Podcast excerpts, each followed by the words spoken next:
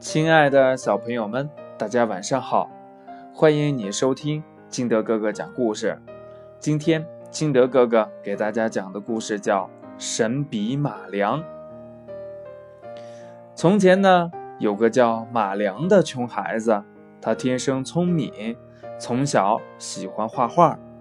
可是由于家里穷困潦倒，他连买一支笔的钱也没有。他到山上打柴的时候呢，就折一根树枝在山坡上画画；到河边割草的时候呢，就用草根蘸着河水在河边画画。回到家里，他就拿一块木炭在院子里画画。马良呢，坚持不懈地画画，从没有间断过一天。他常常想呀。如果自己能有一支画笔，那该有多好呀！就在一个晚上，马良迷迷糊糊感到窑洞里亮了起来，一阵五彩的光芒，出现了一个白胡子老爷爷。老爷爷呢，送给他一支金光闪闪的神笔。这马良高兴的惊醒过来。哦，原来是个梦啊！可是呢，当他看了看自己的手，真的太不可思议了，自己的手里确实有一支笔。这马良呢，马上就用这支笔画了一只鸟儿。哎，你说神不神？这鸟儿啊，竟然活过来了，展开翅膀飞了起来。他又画了一条鱼。这条小鱼呢，也活了起来，活蹦乱跳的。马良有了这支神笔，天天替村子里穷苦善良的人家画画。那谁家缺什么，马良就给他们画什么。邻村呢，有一个贪婪、为富不仁的大财主，听说了这件事儿以后，马上派人把马良给抓了过去。就逼着马良为自己画画，可是无论财主如何哄他、吓他，马良呢就是不肯画。财主呢就把他关到了马厩里，不给他饭吃。傍晚下起了鹅毛大雪，财主呢见马厩的门缝里透出了火红色的亮光，还闻到了一股香喷喷的味道，就向门里看。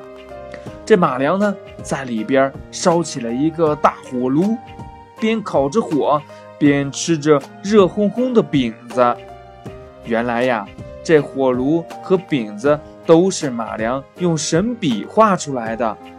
财主呢，顿时怒火中烧，打算把马良杀死，夺下他的神笔。这时候呢，马良攀上了一架梯子，翻墙走了。